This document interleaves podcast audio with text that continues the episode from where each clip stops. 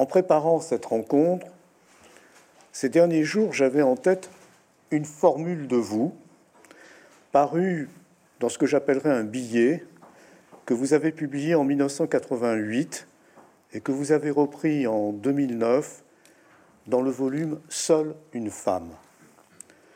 Cette formule, la voici. Vivre avec l'autre, avec l'étranger, nous confronte à la possibilité ou non d'être un autre.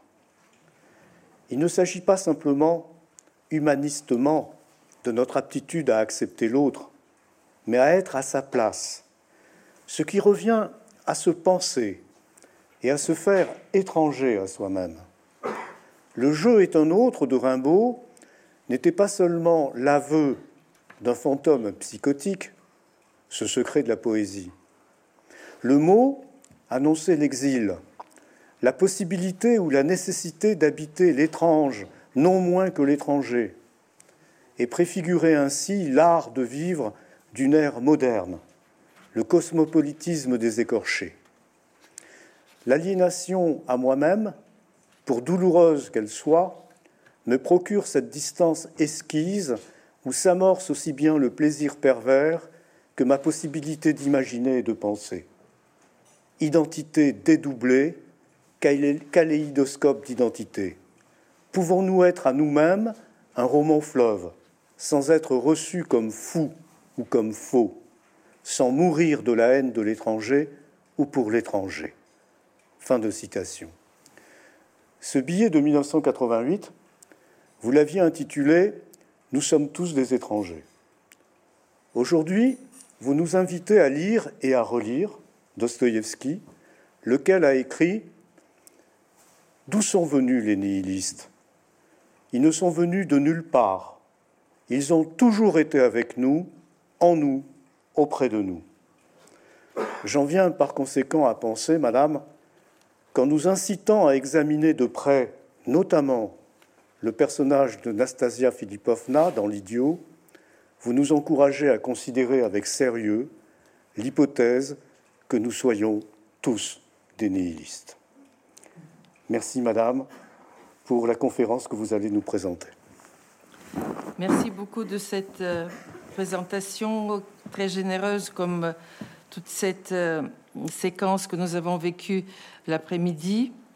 Et, merci d'introduire Dostoïevski qui déjà nous a été imposé de manière brillante et troublante par les deux exposés de euh, notre ami Jean-Louis Baquès et de Nicolas Aude. je voulais, jure juste deux mots avant de, commencer ma, ce que nous avons programmé comme une conférence. Vous allez voir très condensé et vous laissant peut-être de la place pour un dialogue. Je voudrais remercier Jean-Louis Baquès parce que euh, je lui dois beaucoup. Quand j'ai recommencé à travailler Dostoïevski pour euh, euh, la collection des les auteurs de ma vie chez Bûcher-Chastel, j'ai relu votre texte Introduction et commentaire de Crime et Châtiment. Et je me suis réintégré, réinvesti dans Dostoïevski grâce à votre votre texte. Et ensuite, euh, tout récemment, euh, je viens de découvrir euh, votre dernier livre chez Imka Press que je voudrais recommander très chaleureusement à nos amis ce soir, Logique, Dostoïevski et la logique, qui, je résume très schématiquement, s'oppose à tous ceux qui voient en Dostoïevski vous avez cité euh, ceux qui ne reconnaissent pas en lui un écrivain, ils sont nombreux, mais qui euh, pensent que c'est une âme slave euh, qui ne correspond pas à la logique de la compréhension et, sont soit débordés, soit déçus. Vous montrez comment Dostoïevski construit sa pensée à partir de, du singulier de la perception et que sa narration est une pensée, un acte, un acte narratif on peut penser en narration. Et c'est ainsi qu'on devient prêt dans, du vécu, du vécu le plus archaïque, le plus jouissif. Le terme naslajdenie est aussi très répandu dans son vocabulaire, en même temps que celui de souffrance. Mais une naslajdenie qui vient, une jouissance qui vient dans la possibilité de penser en narration. Je vous remercie beaucoup et j'aimerais bien que nos, amis ici présents euh, s'approprient ce livre. On peut le mettre à côté pour que j'accède à mes, mes papiers. Et je voulais aussi euh, remercier beaucoup Nicolas, parce que nous avons travaillé ensemble, euh, non seulement pour construire cette anthologie qui est le, cœur du livre chez Buchet-Chastel, mais aussi il est beaucoup plus instruit que moi euh, concernant la littérature sur Dostoïevski depuis 10, 15, 20 ans, 30 euh, ans, etc., où je me suis euh, étranger euh, à la littérature russe. J'écris sur Colette, sur Proust, sur Céline, on a parlé ici. Euh, Dostoïevski était resté dans ma poche puisque je l'avais présenté, en effet, comme on l'a dit tout à l'heure, à partir de l'œuvre de Mikhail Bakhtin que j'ai introduit en France et en Occident en général. mais je l'avais un peu mis de, côté et je l'ai redécouvert grâce à Nicolas. Merci encore une fois, Nicolas, de tout ce travail qu'on a fait ensemble.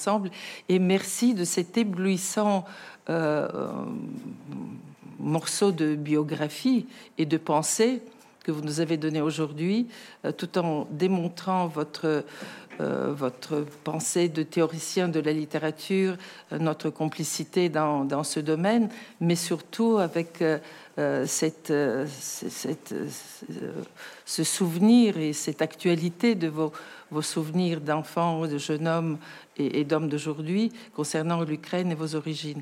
Ça, je crois que c'est quelque chose qu'il faut faire connaître euh, aux lecteurs français. Il faut absolument l'envoyer, comme je vous le disais tout à l'heure, euh, au monde, par exemple.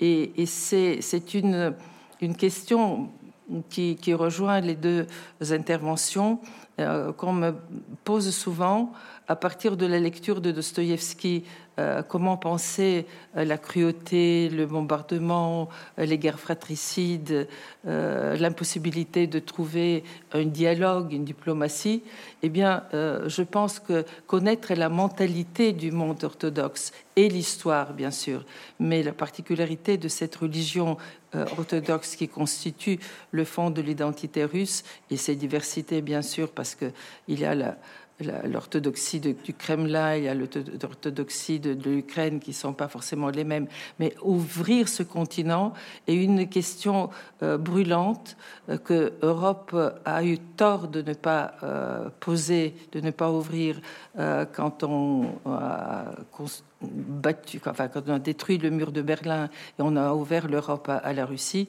on a laissé cette question euh, sans suffisamment la travailler.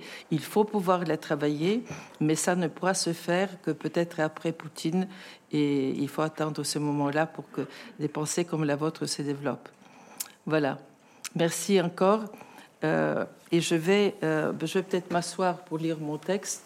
ça sera plus, plus long et, et moins direct que ce que je venais, voulais vous dire, mais, je voulais simplement euh, les applaudir encore une fois avec vous et les remercier encore une fois.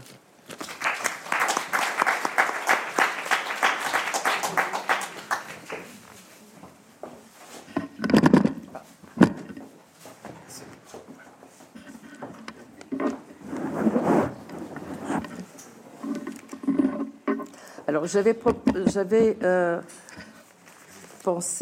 ça va? Je crois que ça va. J'avais pensé à, trois euh, exergues pour euh, euh, mon, propos, mais vous avez déjà dit l'une de ces introductions que je ne prendrai. Non, je vais la reprendre quand même. Euh, c'est sur le nihilisme. Mais avant cela, euh, Dostoïevski, euh, et c'était entendable dans la présentation de hum, Jean-Louis Baquès, construit sa pensée sur une frontière entre le sensible et le pensable, mais aussi dans l'expérience quotidienne du bagnard, de l'homme de sous-sol, de l'homme, de, de l'époux, de, de l'homme, du, croyant. À chaque fois, son identité ne devient polyphonique que parce qu'il traverse les frontières. Et Jean-Louis a parlé de cette question de la frontière. Euh, il écrit, et ça c'est euh, le premier exergue que je voudrais donner à mon propos, partout, et c'est une lettre à Maïkov de 1867, partout étant en toutes choses, je vivais jusqu'à l'ultime limite et j'ai passé ma vie à la franchir. Euh, dans cette traversée des frontières, il y a un déchaînement de, de négatif, de violence, euh, qui peut conduire à, l'extrême destructivité et à ce qu'on appelle depuis Kant et Hannah Arendt le mal radical, le meurtre, euh, la pédophilie, dont il est un des premiers euh, auteurs dans la littérature contemporaine. tout à l'heure, on, l'a rappelé avec Matryoshka et Stavrogin. Le féminicide aussi thème essentiel chez Dostoïevski et pas suffisamment traité, je crois, par la littérature qui lui est consacrée, mais aussi à partir de, ce, de ce, cette destructivité, on, peut conduire donc à un nihilisme de toutes les valeurs, érasement radical, comme à, une sorte de, jubilation, de naslajdienie euh, que je mentionnais tout à l'heure, à condition de trouver une néoréalité où se décrit la traversée de ce négatif, le traversée de cette traversée des frontières. Mais dans quoi? Dans une langue polyphonique, une langue plurielle, dont Barthin était le premier euh, découvreur et que nous continuons à, chercher autrement, autrement. Donc le nihilisme comme cœur, comme au cœur de, de, la pensée humaine, de l'existence humaine, de, de la prétention identité.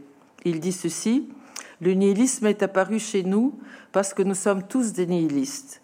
Ce qui nous a effrayés, c'est seulement sa forme neuve et originale. Comiques ont été l'affolement et la peine que se sont données nos têtes pensantes. D'où sont venus les nihilistes? Ils ne sont venus de nulle part, ils ont toujours été avec nous, en nous, auprès de nous. Je reprendrai sans doute tout à l'heure cette euh, universalisation du nihilisme et le fait qu'il nous invite à le penser à l'intérieur nous-mêmes, de nous-mêmes. Et euh, le euh, troisième, troisième exergue qui concerne le féminin qu'on a croisé à plusieurs reprises avec euh, les conférences de, la première partie, mais aussi en parlant de votre ancêtre, Nicolas. voilà ce que dit Dostoïevski dans un carnet qui n'est pas publié en français. Toutes les, et, ça correspond à la, question qui était posée tout à l'heure, que, Sarah euh, Chiche a posée. Toute l'erreur de la question féminine, écrit Dostoïevski, consiste à diviser l'indivisible. On prend l'homme et la femme séparément, alors qu'il s'agit d'un organisme unique, homogène. Il les a créés, hommes et femmes. Cela renvoie à ce que j'avais découvert dans le dernier Freud, mais que les psychanalystes connaissent, la bisexualité psychique. nous sommes deux. Et, Dostoïevski le savait, il écrivait comme ça.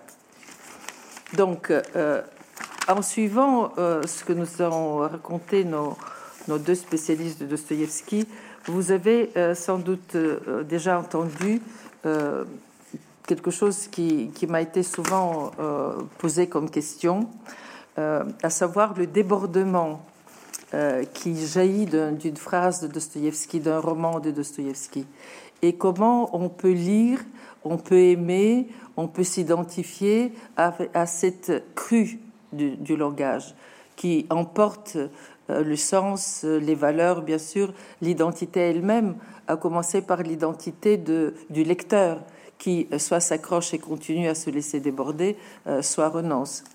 Donc, euh, face à, cela, que j'essaye de raconter dans mes deux livres, euh, auteur de ma vie, et le deuxième chez Fayard, que vous trouvez sans doute à la table derrière où nous devons nous retrouver, Dostoïevski face à la mort, euh, le sexe hanté du langage, le langage qui prend la place du mortel, mais un langage hanté euh, par le sexe, euh, qui ne disparaît pas, mais disséminé dans une pluralité euh, d'incarnations, d'échos, d'émanations, que les gnostiques appelaient des éons.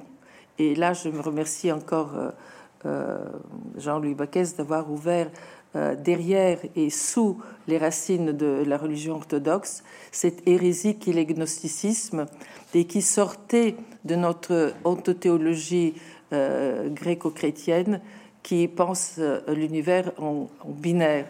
Et beaucoup de pensées euh, modernes s'insurgent contre cela sans trouver forcément la réponse. Au début, il n'y avait pas l'un et deux. Au début, le protopère, selon les gnostiques, était le plérum, la plénitude. Et dans cette plénitude, c'était une polyphonie euh, avec contradiction féminin, masculin, bon et mauvais, euh, qui euh, constitue, qui met en mouvement cette plénitude. Nous, les humains, nous sommes qu'une des émanations de cette plénitude, et cette émanation est forcément plurielle elle-même.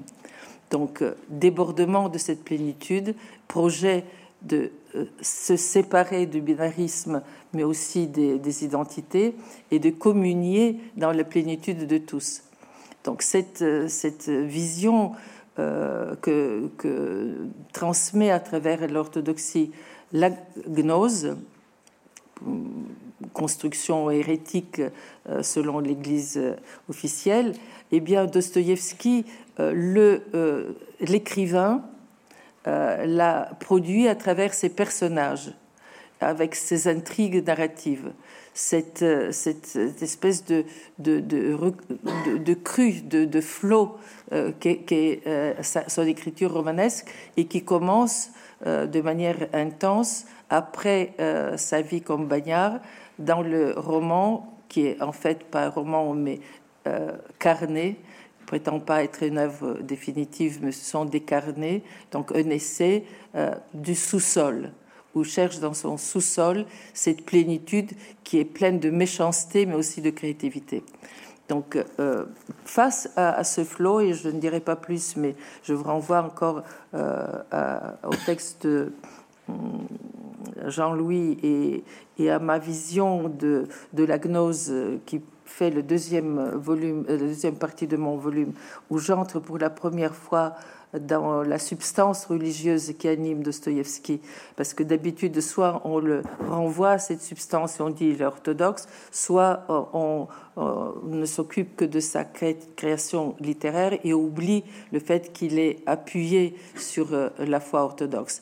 Mais même la foi orthodoxe, qu'il assume en tant que publiciste, et à ce moment-là, il devient presque poutinien, Jésus est russe, euh, il n'y a que le, peuple russe qui est porteur de Dieu et nous avons un ennemi, c'est les Juifs. On trouve ça chez le publiciste Dostoïevski, alors que les romans polyphoniques déconstruisent cette orthodoxie même.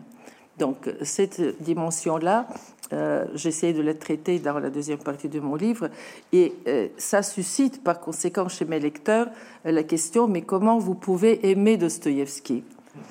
Comment il peut être auteur de votre vie, cet homme du cru, cet homme de, du souverainisme, cet homme euh, qui, déconstruit tout et, vous-même, euh, vous êtes euh, senti englouti par moments. Je trouve que les questions, les, les, reproches qui pointent dans ces questions sont d'une certaine manière trop étroites pour exprimer l'agloutissement que j'ai senti en lisant Dostoevsky, mais aussi la, régénérescence euh, qui ont été provoquées en moi. Et je pense que ce sera votre cas aussi si vous essayez de le relire aujourd'hui et maintenant euh, sur fond de bombardements et, et négociations impossibles.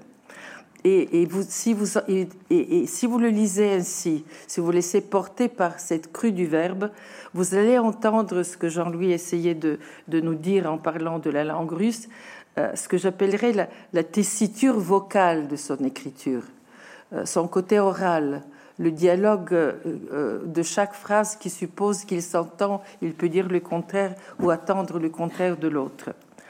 un sens tourbillonnant que j'appelle la violence du verbe incarné, et que le lecteur devient lui-même. Vous le deviendrez. Qu'il vous blesse, ce verbe incarné, ce verbe violent et en crue permanente. Il peut vous, peut vous ennuyer aussi. Et puis, en définitive, et en tout cas, c'était mon cas, euh, il m'a transcendé. Maintes fois, hum, j'ai voulu aussi m'en protéger et renoncer à le lire, à écrire les livres qui m'ont été demandés, enfin pour le premier en tout cas chez Bûcher-Chastel, et l'autre que j'ai voulu faire moi-même en mouvant du côté de la religion. Mais je me suis dit, mais qu'est-ce que je fais dans tout ça? C'est ça, ça me dévore.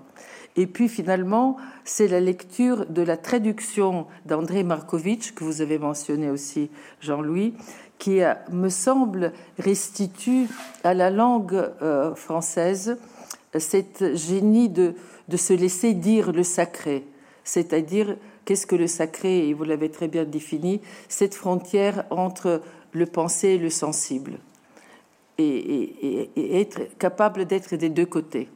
C'est ce que euh, il, énonce, ce que le cartésianisme parfois nous empêche de faire, mais les écrivains, mal armés pour ne pas le nommer, sont toujours capables de, dire. Et je dirais même que notre sacré aujourd'hui, c'est cette capacité de dire la violence du verbe. Alors, euh, par conséquent, j'ai essayé de, traduire ma lecture dans, dans, cet ouvrage que vous trouverez sur la table, donc Dostoïevski face à la mort euh, ou le sexe hanté du langage. J'ai essayé de, de l'exprimer dans un genre qui n'existe pas, mais chacun invente le sien évidemment, que j'appellerais un oratorio. Euh, c'est ça que je vous propose donc dans ce Dostoïevski face à la mort ou le sexe hanté du langage, qui est habité, je prétends, par un Dostoïevski neuf, euh, notamment par son rapport à au féminicide, à la pédophilie, à son rapport à la, foi orthodoxe. Je pense que je, propose une vision euh, à la fois totale, parce que ça va de la sexualité en passant par la psychanalyse, à la, à philosophie et la religion, parce que galvanisé par le langage. Il est, il est chrétien, il est orthodoxe, il est islam, euh, souverainiste, mais il est surtout galvanisé par le langage. Et parce qu'il est galvanisé par le langage, toutes les autres définitions tombent. L'homme et l'œuvre introduisent par conséquent dans notre troisième euh, millénaire une réponse qui n'est pas une synthèse ni une feuille de route, mais une piste, une réponse qui est une piste euh, où enfin tout est permis. Que faisons-nous quand tout est permis? Euh, et il me semble que, euh, du coup, c'est ce que je dis à certains endroits de mon texte, hum, l'anxiété de Dostoïevski me semble rejoindre les anxiétés des internautes euh, quand ils essayent de trouver une subjectivité libre et ils la trouvent coincée euh, dans les répétitions et, le côté mafieux ou suicidaire du net mais qui en même temps, euh, comme Dostoïevski, euh, veulent vivre jusqu'à la dernière limite et traverser les frontières. Je commence par euh, accompagner l'écrivain sur l'échafaud, parce que certains ne le savent peut-être pas, il fut condamné à mort pour ses idées révolutionnaires. Et à ce moment-là, il n'était plus croyant pendant les années de son, ou, peu, où, le croyant avait laissé de côté sa foi pour adhérer aux, idées de la Révolution française contre le tsar, contre le, euh, le servage, etc. Je et par conséquent, il était condamné à mort pour ces idées-là. Je le suis après dans le bagne en Sibérie, où euh, commence une métamorphose euh, il découvre, redécouvre l'Évangile, mais il euh, sort aussi de ce que j'appelle la névrose de ses premiers romans, où il est hanté par la jalousie, le dédoublement, un homoérotisme refoulé. Euh, et il s'attache beaucoup à la foi chrétienne, mais qu'il va à la fois défendre quand il écrit des textes dans ses revues, et, quand il va nouer d'ailleurs des relations très étroites avec le pape de l'Église, si on peut dire, le euh, grand maître du Saint-Synode orthodoxe, euh, et aussi quand il euh, découvre que le Christ est un Christ national, que le meilleur des Christ est celui des Russes, que le peuple russe est théophore porteur de Dieu, et par conséquent il va s'attaquer à un autre peuple porteur de Dieu euh, qui est le peuple juif. Hmm. Mais euh, à partir de, cette carcasse qu'il va se donner de souverainiste, il va euh, opérer aussi une descente dans les, les profondeurs de son inconscient et dans ce qu'on appelle aujourd'hui le pré-psychique, c'est-à-dire les pulsions de violence et de plaisir d'une énorme intensité. Qui ne le quitteront jamais, mais qui ont surgi euh, dans deux carnets, et cela intéressera ceux qui le connaissent moins, euh, qu'il faudrait absolument lire pour pouvoir comprendre après le roman. C'est les carnets de la maison morte, où il raconte sa vie de bagnard, et euh, le sous-sol dont Jean-Louis a parlé, c'est-à-dire cette, cet approfondissement, cette descente dans ce qu'il appelle l'homme méchant, l'homme, l'homme du sous-sol qu'il est. Donc, euh, ceci euh, lui permet de se considérer, comme il disait, le disciple de des forçats et de pressentir le côté contraignant de toute société. Hmm, la société est contraignante du moment où on croit que 2 et 2 font 4, même si ça semble logique euh, pour tout le monde et acceptable. Si vous entrez dans cette logique du savoir, de la compréhension, vous perdez le, vécu, le flot du verbe. Et par conséquent, vous êtes déjà dans une matrice sociale carcérale. Il se présente donc à nous, qui connaissons le goulag et le choix, comme un pressentiment de la matrice carcérale de tout lien social, de tout univers euh, totalitaire, et qui menace peut-être aujourd'hui par l'omniprésence de la technique. Alors, pour braver le nihilisme et son double l'intégrisme, euh, qui gangrène selon lui euh, le monde sans Dieu, mais aussi avec Dieu, parce que certains de ces personnages qui sont nihilistes n'arrêtent pas de chercher Dieu et y croient même, ça ne les empêche pas d'être nihilistes. Eh bien, comment il va faire? Je vous disais tout à l'heure, il ne nous donne pas une feuille de route, il réinvente un pari sur la puissance de la parole et du récit, qu'est le roman polyphonique.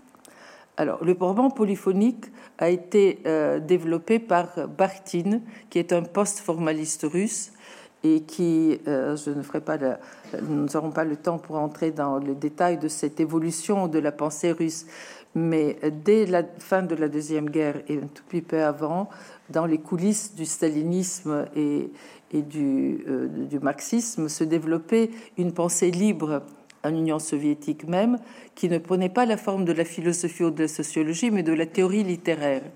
Et Mikhail Bartin a écrit une poétique de Dostoïevski, poétique au sens de aristotélésien d'analyse de, la, de, l'art de l'écriture, comme de Dostoïevski et de Rabelais, dans lequel il montre comment cette façon de se laisser par, porté par le cru du langage, la crue du langage, pardon, mais le cru aussi, euh, euh, c'est euh, s'enracine dans un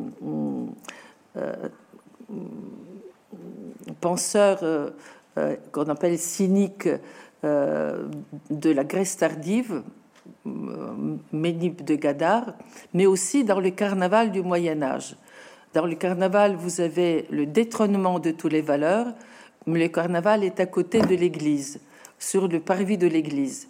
Donc, euh, à la fois les valeurs d'un côté avec l'église l'enfer, le paradis, le monde binaire, et le carnaval qui pulvérise ces dualités et fait que euh, le fou est, le plus sage et le roi est, le plus vil. Euh, cette, contradiction permanente à toute identité.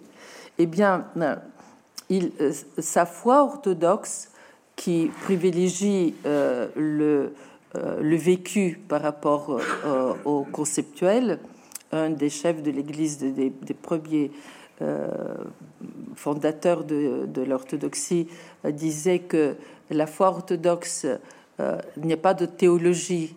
la vérité est dans la foi, pas dans la théologie, et les concepts sont des idoles qui euh, donne une prévalence au vécu, évidemment, mais à force de, dévaloriser les, notions et la pensée cognitive, se ferme peut-être la, voie de, de, la pensée au singulier, de la pensée interrogative euh, qui va nous conduire, euh, nous les Occidentaux, aux droits de l'homme dans les meilleurs des cas. C'est une question importante que je laisse en suspens pour l'instant. Euh, mais c'est uniquement pour vous dire que euh, la foi de Dostoïevski est christique et sans euh, tenir compte du christianisme dans ses ramifications, parce qu'il est ouvert, à l'inconscient, il n'était pas fermé au catholicisme, même qu'il critique violemment, mais qu'il ne méconnaît pas. Ses romans sont christiques et sa foi est romanesque. Donc, il, mais à, cause de, je pense, et ça c'est, je vais prêcher pour la, la, richesse de la foi orthodoxe, euh, par le pari que la foi orthodoxe donne au, fait sur le vécu et pas sur le concept, ça libère Dostoïevski le croyant euh, pour qu'il euh, donne une prévalence au sensible à tel détail de la mm, présentation d'un personnage, à sa voix, euh, à son geste, euh, à, à, sa relation à son entourage, davantage qu'à l'intellection et à la compréhension.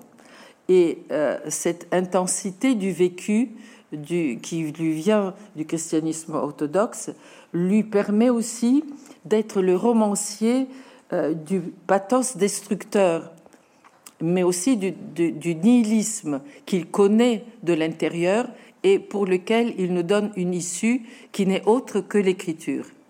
Donc, euh, et c'est ça qui est peut-être la leçon que ce monde russe, ce monde slave peuvent nous donner aujourd'hui, quelle que soit par ailleurs la cruauté dans laquelle il peut euh, se trouver étranglé et, et détruire lui-même.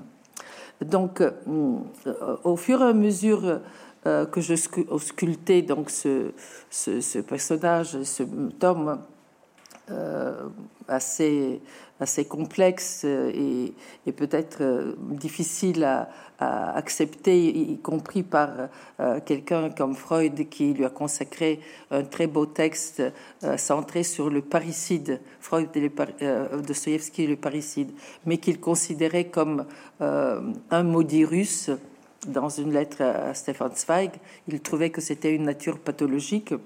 Eh bien, euh, je, j'essaye de, dire un peu mon histoire euh, qui m'a conduite à, être en, contact avec lui euh, dans ma Bulgarie natale. je parle, j'appelle cette, cette lecture de, de, ma jeunesse avec en proximité de Dostoïevski et en, en contagion avec euh, tous ces aspects complexes, euh, à la fois destructeurs et, jubilants que je viens de dire. Euh, j'appelle ça le virus russe. C'est une expression hum, que je prends à Joseph Brodsky, que j'ai eu la, chance de connaître, et qui dit que il a découvert le virus russe, mais il s'en est détaché pour vivre dans les ailes et dans les airs moi, j'essaie de me détacher en, en m'appuyant sur Freud. Mais en tout cas, il y a un virus russe extrêmement contagieux et intéressant, justement parce qu'il euh, va à l'intérieur du nihilisme et de la destructivité. Euh, alors, pour euh,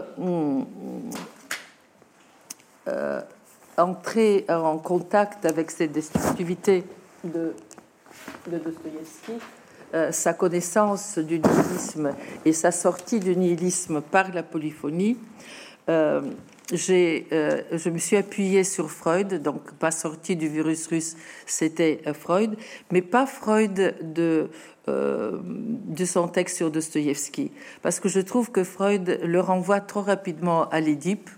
Dostoïevski attaque la loi comme un fils attaque son, son, père pour aller vite, et il le découpe en quatre l'écrivain, le névrosé, le moraliste et le pêcheur.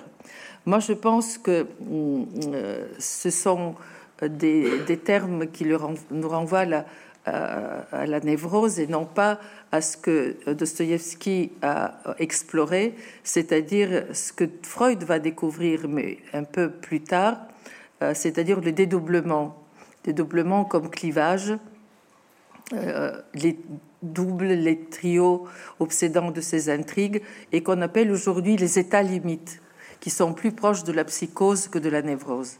Je n'insisterai pas euh, davantage ici. C'est une euh, psychopathologie qui intéresse beaucoup les psychanalyses aujourd'hui parce que euh, cela nous renvoie à la, à la folie, au suicide, au crime, hum, bien sûr à la sainteté, autant de, de, phénomènes qui scandent la modernité et qui nous donnent l'impression que euh, l'accélération anthropologique du XXIe siècle, 21e siècle nous confronte à une humanité qui ne, ne tient pas dans nos valeurs, euh, entre guillemets, mais dans quoi? Justement dans ce clivage. Euh, et Dostoïevski se, se, situe justement dans ce, dédoublement, mais au sens quasi psychotique du terme, c'est-à-dire euh, euh, frôlant la, destructivité totale. Je vivais à une limite, euh, mais dans, dans, lequel le langage de la foi s'éclipse et se construit. Et l'épileptique qu'il était avait aussi la condition, euh, la situation de, vivre cette, cette, alchimie de perte et, retrouvailles avec le sens dans la crise épileptique elle-même. Je meurs et je renais. Et, la, palpitation de sa phrase dont on parlait tout à l'heure avec euh, Jean-Louis euh, me, renvoie aussi au ressenti qu'il devait avoir du langage comme une substance qui peut se perdre et qu'on peut retrouver tel qu'il l'a vécu dans la crise épileptique. Euh, je vais, euh, j'ai euh, consacré mon premier livre, la première partie de mon livre, à, à, sonder ses passions à travers ses personnages, des passions jouées et déjouées, et notamment les personnages féminins dont je vous parlerai euh, aujourd'hui, euh, avec euh, les femmes de sa vie. il avait une première épouse, Maria Dmitrievna, et quand elle est décédée, il a écrit une méditation qui est extrêmement profonde sur la place de la mort dans sa foi. Je ne parlerai pas de cela encore aujourd'hui, mais trouverai dans le livre, ça euh, énormément secoué et, conduit à, intérioriser la mortalité comme condition pour une nouvelle renaissance. Euh, une autre euh, femme de sa vie, Apollinaria Suslova, qui était la première féministe russe, une des premières féministes avec lesquelles il avait une relation apparemment assez conflictuelle, d'après les écrits que cette Apollinaria Suslova a laissés et qui sont traduits en français. Et pour finir, euh, son épouse Anna Grigorievna Snitkina, qui était sténographe et qui, prenait euh, sa voix euh, sa dictée euh, par scénographie avant de traduire cela en, russe à publier.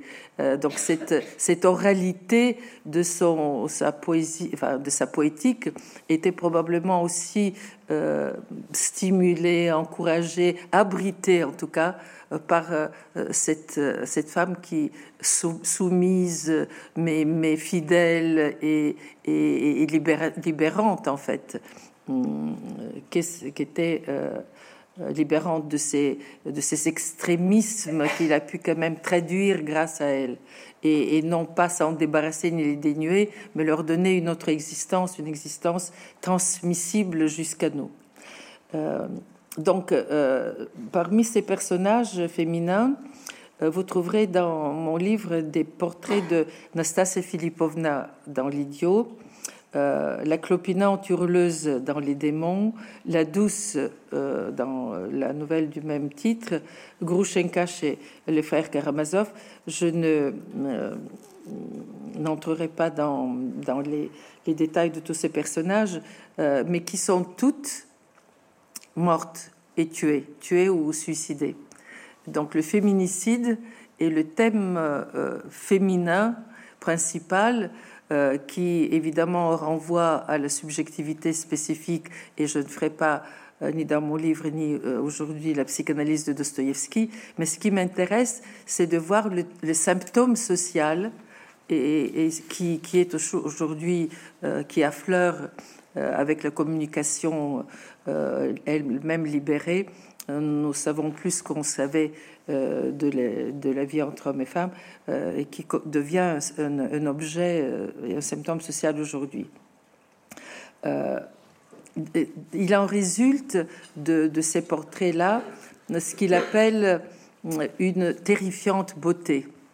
Et, là aussi, on est dans la polyphonie de Dostoïevski. Le terreur, la terreur est belle et la beauté elle-même est terrifiante. Alors, euh, je vais euh, faire le portrait maintenant d'Anastasia Filipovna. Nous avons combien? Cinq minutes? Oh, Vous avez dix minutes. Dix minutes. Alors, euh, c'est une femme qui dit que sa mère, parce qu'on est toujours dans cette relation fille-mère dont on a parlé sur le plan psy avec Sarah et avec euh, euh, Daniel aussi, sa mère avait daigné brûler parce que la maison a été incendiée. Euh, cette image qui précède donc Nastasia Filipovna, c'est une maternelle brûlant brûlé. Et la daigné brûler, elle a bien voulu brûler. Cette espèce de, présence de la mort dans le féminin dont je dois me détacher pour que moi-même je brûle de mon propre feu est, déjà inscrite avec participation et distance dans, ces mots-là. Ma mère avait daigné brûler avec euh, tout le domaine, donc il est de, naissance euh, noble, des Barashkov, on n'en parlera plus. Elle a, elle a brûlé tout ça. Elle daigne brûler elle-même, Nastasia Filipovna, euh, de ce qu'elle appelle sa passion monstrueuse tout au long de l'idiot. Elle est fière, elle est hautaine, mais elle est pensive, elle est explosive et elle est consumée. Elle se détruit elle-même. Euh, mais elle n'est pas de ce monde. Donc, euh, ce que je vous disais tout à l'heure de ma conception du féminin, j'avais parlé beaucoup de, sa, de la relation du féminin euh, qui est le boson de l'inconscient avec le maternel. Je n'ai pas développé la deuxième partie lorsque la femme entre dans le social avec l'homme, le père, le, deuxième sexe, qui peut être le masculin en l'occurrence, elle euh, euh, se considère, en raison de cette première appartenance au continent maternel, elle se considère comme possible, capable d'entrer dans le monde phallique, dans le monde des hommes, des valeurs masculines de la société androcentrée, mais elle est étrangère au phallus. Et j'insiste beaucoup sur cette étrangeté des femmes à l'ordre social, dont elles jouent le jeu sans vraiment en être, parce que elles résonnent avec euh, ce premier euh, féminin euh, qui va donner la trace de ce que Freud appelle la bisexualité psychique. elle est toujours dans un homoérotisme avec les autres femmes. Donc, Natasha Filipovna, elle dit qu'elle n'est pas de ce monde elle brûle, mais elle n'est pas de ce monde où il y a l'idiot, il y a Rogogine, il y a toute la société. Euh, je cite, J'ai renoncé au monde, il n'existe déjà presque plus. Elle est entrée dans le néant, sans attache et sans moi, intrinsèquement altérée. Je la cite, Dieu sait ce qui vit en moi à la place de moi. C'est extrêmement intéressant quant à, l'identité des personnages de Stoïevski. Et ce ne sont pas des moi. Ils ne savent pas, et elle tout particulièrement, ce qui vit en moi à la place de moi. Ce qui veut dire qu'ils sont à la limite de l'effondrement, de l'état limite, euh, tout en étant aussi capable de, fierté et d'impressionner tout le monde autour d'elle comme femme souveraine. L'un n'empêche pas l'autre. Mais c'est ce dédoublement qui est ressenti par euh, le personnage, dans lequel, comme dans tous les personnages, Dostoïevski aurait pu dire c'est moi.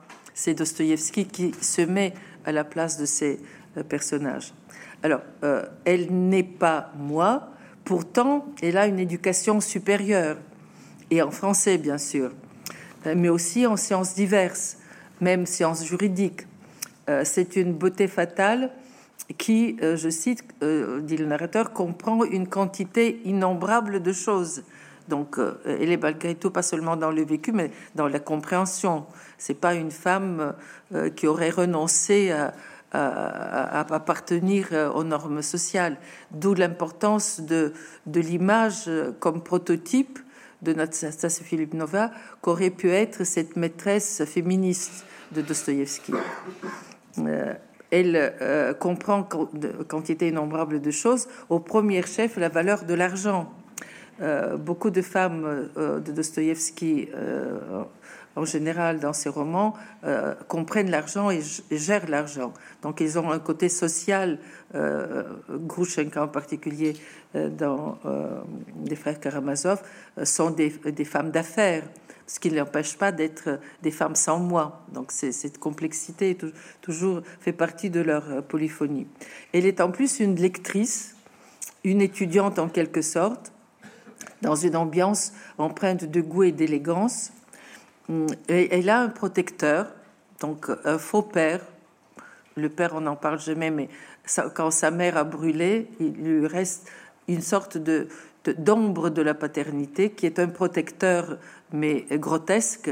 Et, c'est là que le côté carnavalesque, euh, sarcastique de Dostoïevski apparaît. Il se moque de cette figure paternelle. Il lui inflige, son protecteur, ce qu'il appelle l'acte originel. Donc, il est violé euh, par le substitut du père. Il est enfermé dans sa honte. Euh, elle appelle ça mon destin défiguré. Et elle se dresse contre lui, d'abord comme une féministe en herbe qui s'ignore. Il s'appelle Totsky, un vicieux bienfaiteur, euh, un homme envers lequel elle nourrit, dit le narrateur, une répulsion inhumaine. Euh, surtout lorsque euh, ce monsieur lui annonce qu'il envisage de lui arranger un mariage avec un respectable fonctionnaire que Nastasia euh, connaît déjà. Et ce violeur va lui donner une confortable somme d'argent afin que le bienfaiteur qui recevra non, euh, le, futur mari va recevoir cet argent, mais le bienfaiteur qui va le donner va pouvoir de son côté euh, se marier tranquille et, et, Dastasia euh, serait en état hors d'état de nuire parce qu'il sera bien payé pour se marier. Donc il veut la caser et, et la faire taire. Eh bien, elle ne se laisse pas faire. La femme objet, dirait-on aujourd'hui, balance son port comme euh, pathétique pressentiment de MeToo. Vous voyez comment je, lis Dostoïevski à la lumière de, des événements d'aujourd'hui. Euh, notre outragée Nastasia se jette follement dans une comédie avec un rire euh, mordant, sarcasme venimeux et, et l'attaque le Totsky en question. puis elle se calme, elle se trouve trop violente. Euh, mais elle, euh, euh, par dégoût de lui, elle continue à jouer, mais en se surveillant par dépit. et en fait, quand elle s'analyse, elle dit mais pourquoi je fais ça Et c'est là où on trouve une des, aspects du nihilisme, c'est le désespoir. Et il dit mais pour rien, je le fais pour rien, ça sert à rien. Et donc on, touche là une sorte de, facette qui est la, la mélancolie euh, féminine. il n'empêche que, ce désespoir et cette mélancolie ne, la freine pas et elle lui crie en pleine figure, je cite, Je ne tiens plus à rien, et encore moins à moi-même. Euh, toute ma vie n'a tenu qu'un fil. Donc c'est cette fragilité de l'existence que le féminin de Dostoïevski euh, incarne avec touche par touche dans le texte.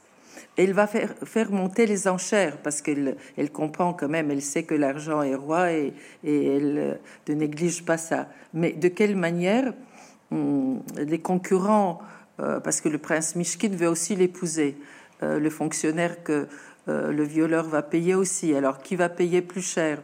Les, enchères euh, montent hum, et elle finit par jeter la somme qu'on lui présente, que, ce violeur protecteur lui donne. Elle finit par le jeter dans la cheminée. Donc, ce monde, je n'en suis pas et, je vous l'envoie dans la figure. Elle refuse même le mariage que lui propose le prince, euh, parce que elle, euh, le narrateur essaye de, comprendre pourquoi elle refuse le mariage, euh, parce qu'elle pense que lui donner le rang de princesse serait nier sa souffrance. Et elle ne, souhaite pas profiter de, cette largesse d'idiot, de, de, saint, mais qui correspond pas à, la souffrance qu'elle veut quand même qu'on reconnaisse et qu'elle veut montrer comme principale euh, dans sa vie. Euh, et euh, Dostoïevski de laisser dire les BDF, je crois, un personnage secondaire, qu'elle est une chercheuse et une chercheuse, mais sans bonté, parce que elle a une sorte d'amour hors sexe. Elle, aime aussi Aglaya, une autre femme qui, adore le prince, mais comme le prince est dans une sorte d'innocence sans sexe, elle s'identifie à ce refus de tout binarisme et de toute sexualité euh, pour euh, avoir seulement ce qu'elle appelle une innocence d'ange. Donc euh, un, refus de, de, se classer de quelques valeurs sociales, y compris le mariage, y compris les deux sexes.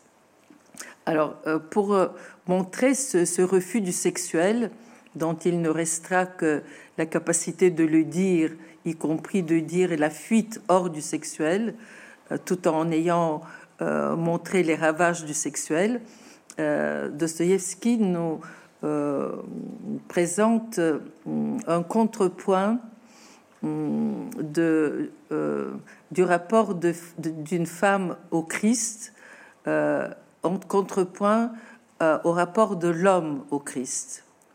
Euh, pour moi, le, euh, le, texte essentiel où l'on voit, puisqu'il s'agit d'un tableau de Holbein, le rapport de l'homme au Christ, c'est le Christ mort de Holbein, que Dostoïevski a vu dans une exposition à Bâle et qui a tellement avivé l'angoisse de mort parce que c'est un, cadavre comme s'il sortait d'une salle d'anatomie ou euh, d'un cercueil, sans ciel, sans ange, sans vierge, simplement un corps nu. Dostoïevski, quand il a vu ça, il pensait que euh, il n'y a pas de renaissance et il a failli faire une crise épileptique. Il n'y a pas d'au-delà. Si n'y a rien, si, si euh, Holbein a vu cela, qu'il n'y a pas de-delà, il n'y a pas de résurrection, à quoi bon vivre? Et ça l'a tellement secoué qu'il a failli avoir une crise euh, d'épilepsie. Eh bien, je dis que euh, le rapport au Christ de l'homme, et il, le christianisme appelle homme ou femme à ressentir cette masculinité blessée, c'est l'angoisse de mort. Euh, et d'inviter le croyant qui s'identifie au Christ et euh, met sur la table son angoisse de mort, euh, de les réconforter en promettant le paradis et la résurrection. Eh bien, hum, Filipovna révèle un autre aspect du Christ. C'est pas le Christ mort et ressuscité qui va l'intéresser. Un autre aspect de cette inquiétante étrangeté que représente le Christ dans notre civilisation.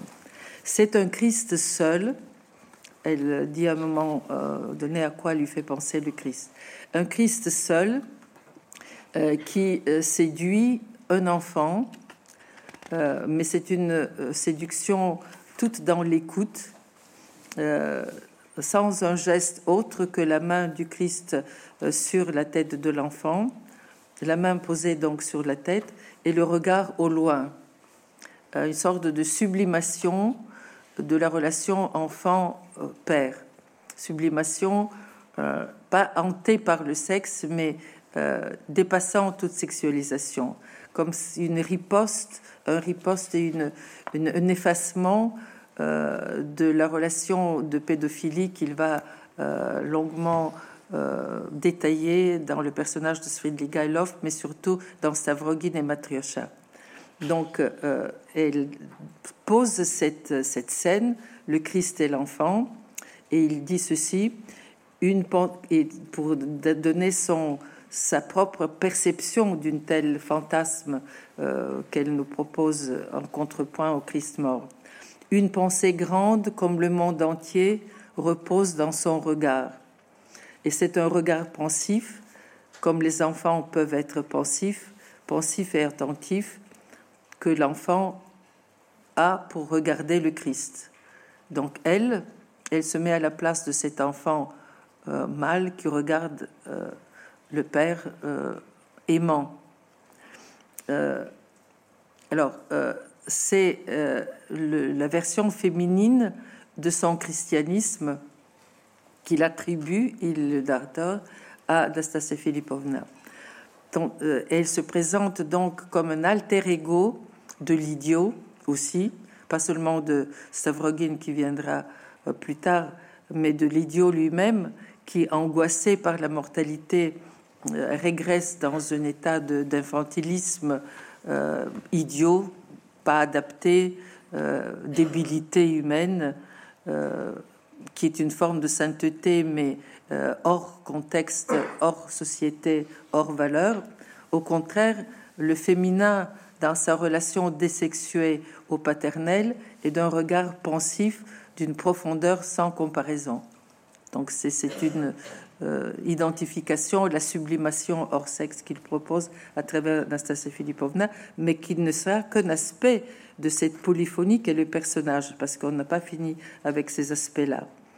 Euh, donc euh, Nastasia Filipovna semble dire avec cette position euh, asexué, hmm, quelque chose que, qui hante le 18, fin le 19e siècle et que je retrouvais hmm, dans Alfred de Vigny, cité par, par Proust, hmm, qui euh, dit ceci Les deux sexes mourront chacun de son côté.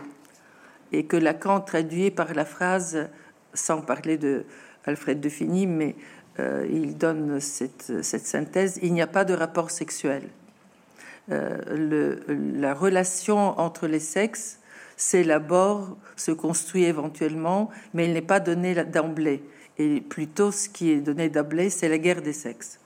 Nastasia Filipovna est soit dans une humiliation par l'acte infligé par le violeur, soit dans une, euh, dans une position de, sublimation impossible, hum, mais qui constate, attendant la capacité de l'écrire, euh, elle constate qu'il n'y a pas de rapport sexuel, elle reste pensive avec son, Christ idéal euh, et comme, comme, objet réparateur de la mélancolie. La, scène, le personnage euh, va s'achever en ceci qu'elle, euh, au lieu de, se présenter dans euh, l'église pour épouser le prince, elle va s'enfuir et va aller chez Rogojin, qui est le, bad cop, cop contre le good cop, qui que serait l'idiot. Euh, est un rustre mafieux et, brutal qui la viole et euh, qui la tue avec son couteau, mais elle sait euh, qu'il va le faire et il va à cette mort. Elle se soumet à la guerre des sexes et il n'y a pas d'autre possibilité pour elle. Euh, on voit comment, avec cette panoplie qu'est le personnage de, de Nastasia Filipovna et dans lequel il se reconnaît, il creuse toute, toute la blessure de la différence sexuelle, le traumatisme que ça a représenté pour lui et euh, qui reste insolvable autrement que par l'écriture ou par la vie familiale qu'il va trouver euh, avec Anna Snitkina, une, euh, une secrétaire, une complice, celle qui est un écho à son écriture. Nastasia Filipovna, sans aucune possibilité de, de, donner des signes de langage et de l'écriture à ses vécus pluriels, est une oubliée de l'histoire il reste, sauf qu'il peut nous les transmettre jusqu'à aujourd'hui et nous conduire à, creuser les différentes facettes de la guerre des sexes. Euh, les deux euh, copains vont rester euh, l'un contre l'autre, Rogogine hum, délirant et l'idiot renvoyé à sa débilité, tous les deux hors société aussi. on voit comment, avec cet exemple parmi d'autres, la, le côté euh, dédoublé, clivant, euh, allant jusqu'au l'enfer de l'humain, et notamment dans la différence sexuelle, permet à, à Dostoïevski, qui vit aux limites des identités et des passions, de d'éclairer l'histoire des religions, la déflagration des idéologies, et de nous mettre dans une euh, mise en scène des discordances euh, qui nous angoissent et en même temps euh, nous mettent devant des vérités qui ne sont pas seulement un moyen rhétorique, mais qui sont la seule valeur qu'il nous transmet. Rester dans l'indécidable tension, c'est ça qui est la vérité des humains, et c'est ça qui peut-être, si vous arrivez à l'écrire, peut vous permettre de survivre. Je vais m'arrêter là vous remerciant.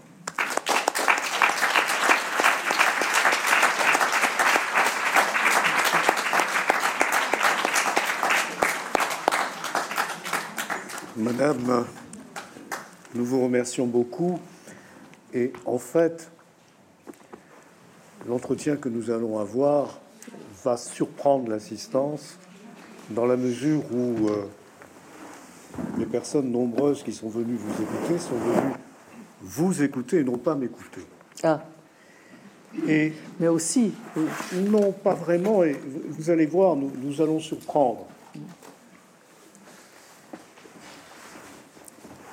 Vous avez évoqué euh, Sigmund Freud et son texte consacré à Dostoïevski. Notre ami euh, Philippe Forest, ici présent, fait partie de celles et de ceux qui considèrent que, à bien des égards, le roman de Dostoïevski, c'est peut-être d'abord le roman de l'infanticide, avant d'être le roman du parricide. Et vous nous avez euh, brossé euh, finement la figure euh, polyphonique de Nastasia Filipovna. Je serais tenté de dire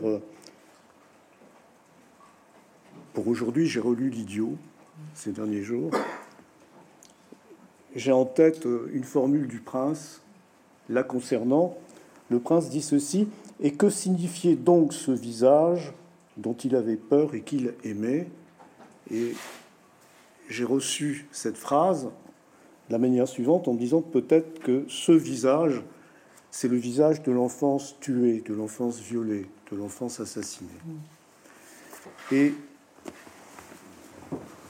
je me demande si précisément le roman de Dostoïevski, c'est tout à la fois le roman du parricide, de l'infanticide, de l'enfance assassinée, parce qu'il est le roman d'une joie cruelle qui conduit à l'abîme. Et il me semble que dans la phrase qui a été évoquée euh, notamment par Jean-Louis Bacchès tout à l'heure, dans la phrase de Dostoïevski, on entend ce flot d'une joie cruelle qui conduit à l'abîme. J'aimerais éventuellement que vous réagissiez à mes pauvres propos, mais dans deux minutes, parce que auparavant, il faut qu'on va écouter quelque chose. On va écouter quelque chose, et je pense que ce que nous allons écouter peut-être fait écho à ce que vous allez nous dire et à ce que j'ai essayé maladroitement d'évoquer. Mais écoutez, je suis très contente que vous, euh, pour introduire la musique, parce que, euh, y compris dans mon exposé qui se voulait polyphonique, du moment où je parle euh, des, violences, des mélancolies, du mal-être, de, de la cruauté, du féminicide, on retient essentiellement la souffrance. Pourquoi? Parce que vous avez mon commentaire, mais vous n'avez pas la phrase de Dostoïevski. Euh, vous n'avez pas euh, la manière dont, ces souffrances ont été traduites dans une jubilation de langage, dans une musique qui fait que euh, une lectrice comme moi, qui se laissait évidemment envahir, dévorer par le contenu, a été régénérée par la manière de le dire et de faire pas le livre en désespoir, mais dans une espèce de jubilation aussi. Et, j'étais très parce que je me disais mais ça doit être une, idée de psy qui euh, fait parler les gens pour leur donner euh, l'espoir de vivre et donc du coup j'exagère euh, cette puissance du langage. Eh bien je ne suis pas la seule. Et si, je me suis permis de, clore notre rencontre avec de la musique, c'est parce que hum, j'ai trouvé, je me suis intéressée au, rapport de Dostoïevski à la musique. Et qu'est-ce qui m'a fait m'intéresser à cela? Ben, C'est Proust. Proust, dans La prisonnière, invente un truc insensé, et des dialogues avec Albertine, et Albertine et, sa, maîtresse, qui aime une autre femme, donc euh, ça ne marche pas.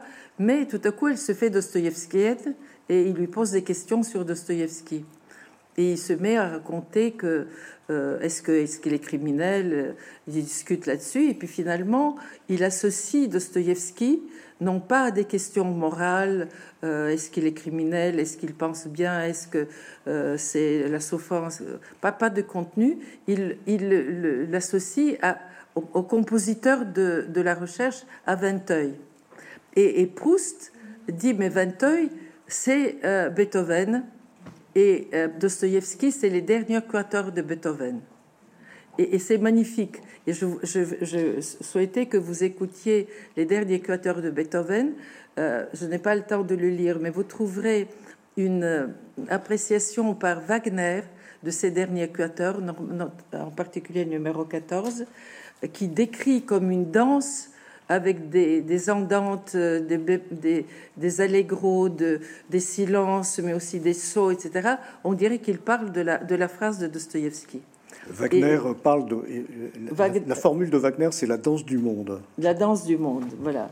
Et mais, mais, avec la phrase qui suit après est absolument carnavalesque et polyphonique.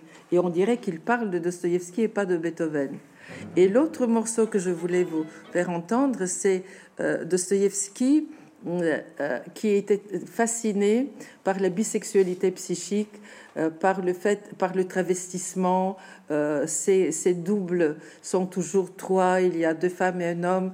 Et la, grand œuvre, la grande œuvre dont il parle dans ses correspondances avec sa femme, c'est grâce à Nicolas que j'ai découvert ça, c'est le Fidelio de Beethoven qui l'intéresse, il dit c'est vraiment un chef-d'œuvre, jamais entendu quelque chose de plus grand, etc., qui n'est pas euh, un morceau particulièrement remarqué de Beethoven, mais qui est intéressant par l'histoire où une femme va aller sauver son mari qui est en prison et pour le faire, elle se déguise en homme pour séduire la fille du gardien.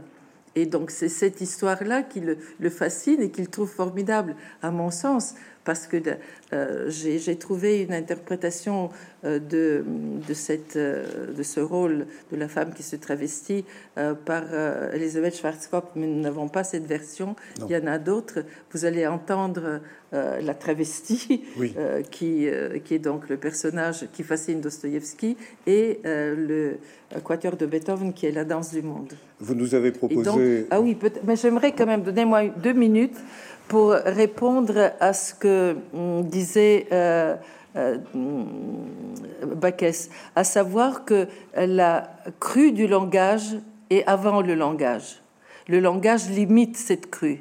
C'est une, une phrase de, Proust, mais j'aimerais que vous remportiez de, de nous uniquement cette phrase. Ce sera vraiment une, une réponse à tous les malheurs du monde.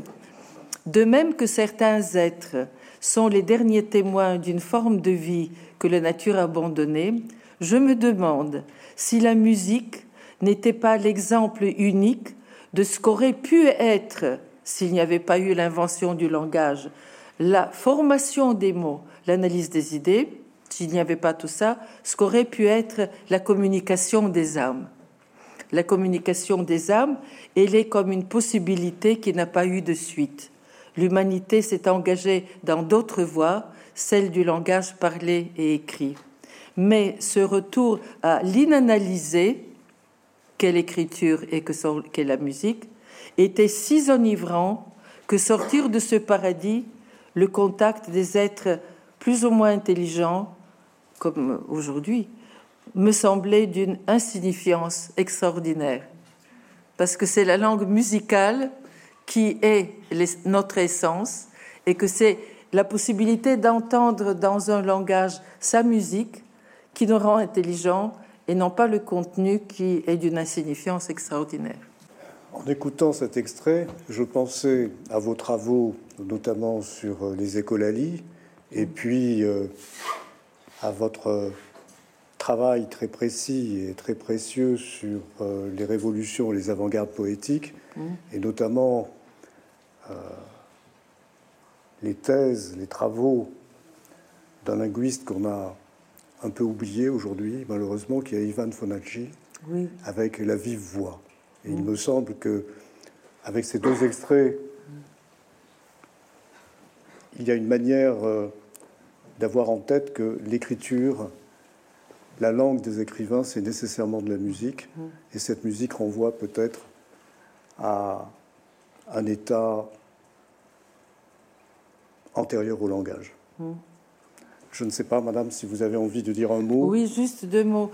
Euh, Ivan Fonaghi, euh, pour ceux qui s'intéressent à la psychanalyse, il faudrait lire son texte que j'ai beaucoup utilisé en parlant de poésie, qui s'appelle Les bases pulsionnelles de la phonation.